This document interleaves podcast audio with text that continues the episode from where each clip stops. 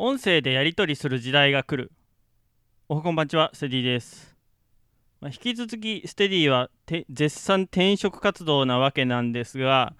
えーまあ、最近、クラブハウスというアプリが流行っています。皆さんご存知でしょうか、ねラジオとかも聞いてても、クラブハウス、クラブハウスって何なんだっていうふうに、えーよく聞くわけですけども、クラブハウスとは、アルファエクスプローレーションコーポレーションが開発している2020年開始の招待制音声チャットソーシャルネットワークアプリケーションです。えー利用するには18歳以上で本名を使用する必要があります。えーこちら、まあ、今回、ウィキペディアを参考に、えーウィキペディアの情報だけで喋っていきたいと思いますので、間違ってたらごめんちょということで、喋っていきたいと思うんですけども、あ、18歳以上が、で、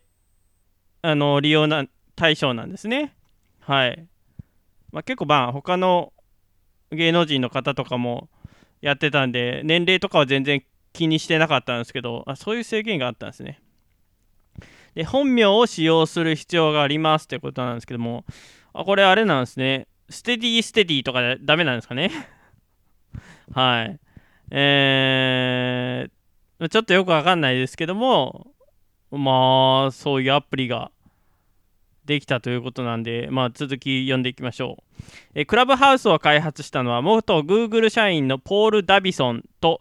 えーローハン・セスで、2020年2月にアルファエクスプローレーションを共同で創業しました。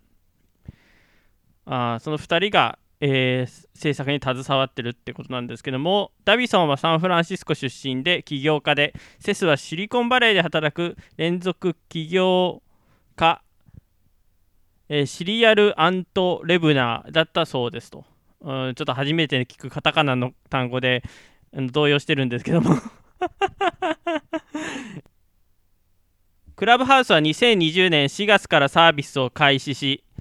このアプリは新型コロナウイルス感染症の世界的流行の初期に人気を博し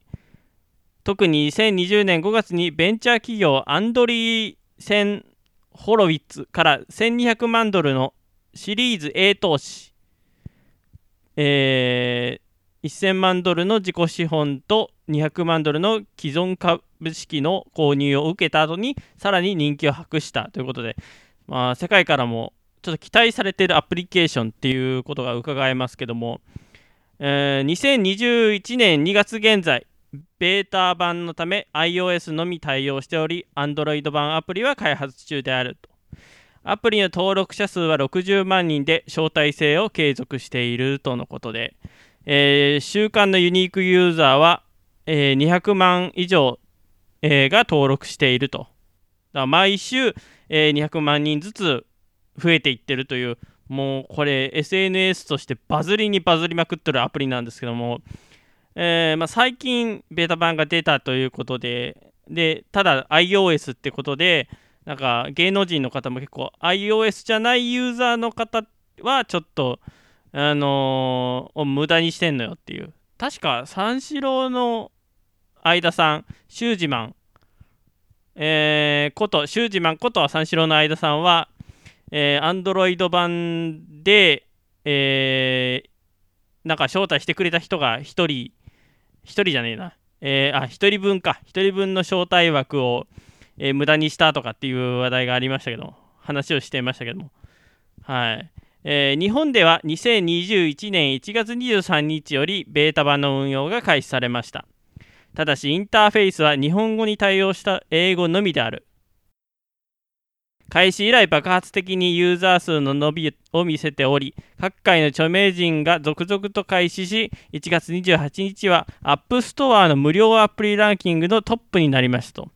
急に踊り出したもんですからね。はい。だからもうなんかもういろんな人がやってるっていうアプリになっていますと。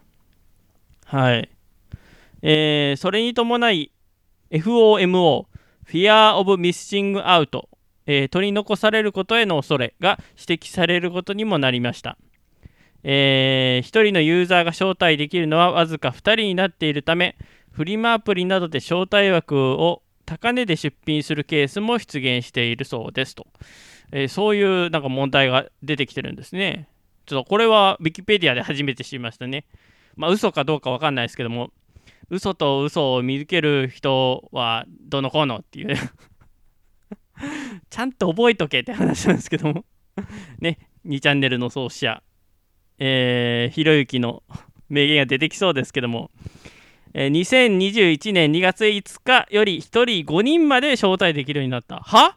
増えてんじゃん。え、嘘？え、1人2人だったんですよね、最初。あ、1人5人になったんですね。あーなお、電話番号1つには ID は1個までとなっており、えー、強制的に電話帳と関連付けされ、えー、ホーム画面では招待元の電話番号の ID が常時表示されるということで、えー、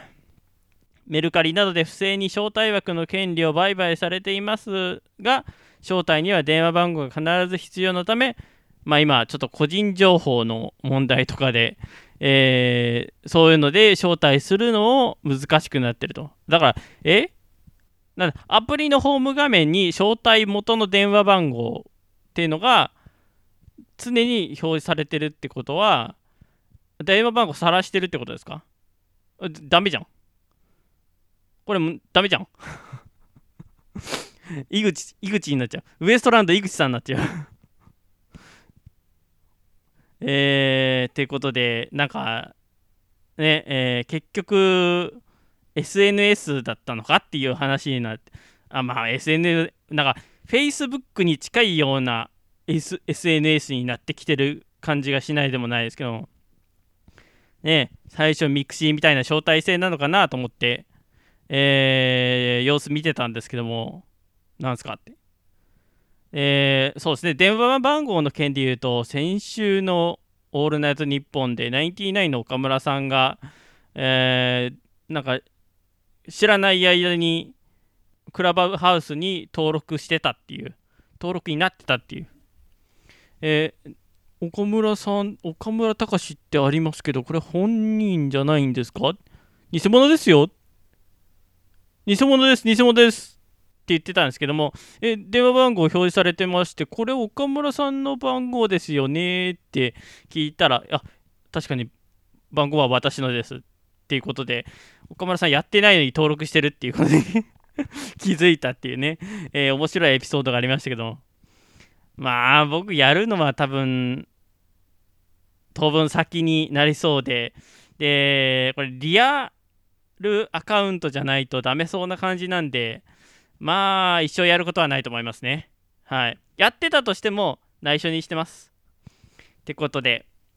えー、まあ、それよりも音声アプリとしては私、ポッドキャストをなんとか、えー、広めてほしいと思いますんで、ポッドキャストを評価してやれよって聞、聞き方をみんな覚えてやれよっていうね、えー、感じで、えー、思っておるんですけども、まあ、この子に及んで、まだポッドキャストを聞きすぎている人たちのことをプロリスナーだとかって言ってるらしいですけどね。へ曲です。このラジオの後に聞いてください。